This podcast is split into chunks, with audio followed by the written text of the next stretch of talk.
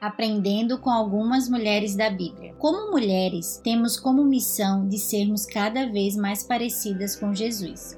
Podemos encontrar exemplos disso em muitas mulheres da Bíblia. Sempre gostei muito de ler na Bíblia as histórias dessas mulheres e aprender com elas. Cada mulher tinha uma missão diferente, mas todas elas tinham um único propósito que era glorificar a Deus. Separei algumas dessas mulheres da Bíblia para aprendermos sobre como a missão delas, na verdade, foi apenas cumprida por causa da graça de Deus e de um caráter alinhado com ele. Com Maria, mãe de Jesus, podemos aprender sobre humildade. Maria foi escolhida entre muitas moças daquela época e isso poderia ter gerado ao coração dela muito orgulho e soberba, mas não, ela teve um coração humilde e grato a Deus por tê-la escolhido para ser a mãe de Jesus Cristo. Com Ana, aprendemos a perseverar em oração e a confiar na fidelidade de Deus. Mesmo sendo estéril, naquela época não poder gerar filhos era visto como maldição. Ela não desistiu e perseverou em oração e Deus ouviu seu clamor. E então ela gerou o profeta Samuel.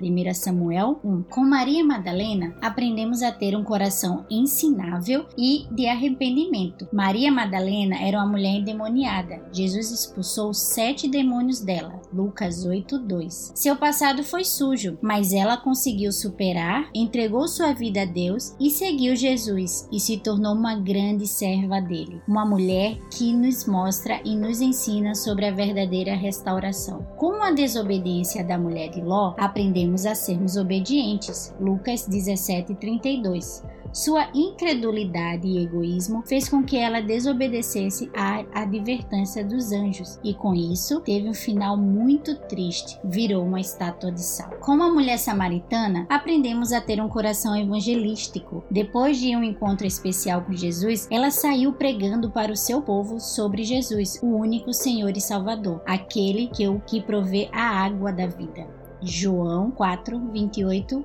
a 30. Com Esther, aprendemos sobre coragem e independência. Mesmo não sabendo se o plano do tio dela daria certo, ela primeiro jejuou e entregou a Deus tudo o que iria fazer e depois, com toda a coragem, se apresentou a seu marido com todo o respeito que deveria ter como esposa e teve vitória em sua grande missão de salvar o seu povo. E para finalizar, com a mulher sem nome de Provérbios 31, aprendemos sobre uma mulher virtuosa. Os últimos versículos são dedicados para honrar seu caráter. Nesse capítulo, podemos encontrar o resumo do caráter que uma mulher de Deus deve buscar ter e o quão importante e valorizada essa mulher será para Deus, sua família e quem está ao seu redor. Provérbios 31, 28 e 31. Tenho aprendido muito com tantas mulheres especiais ao meu redor e quero te incentivar a ser uma mulher segundo o coração de Deus. A missionária Elizabeth Elliot fala que o fato de eu ser mulher não faz de mim um tipo diferente de cristã. Porém, o fato de eu ser cristã faz de mim um tipo diferente de mulher. O caráter é o que vai sustentar a nossa missão. Todos, tanto homens como mulheres,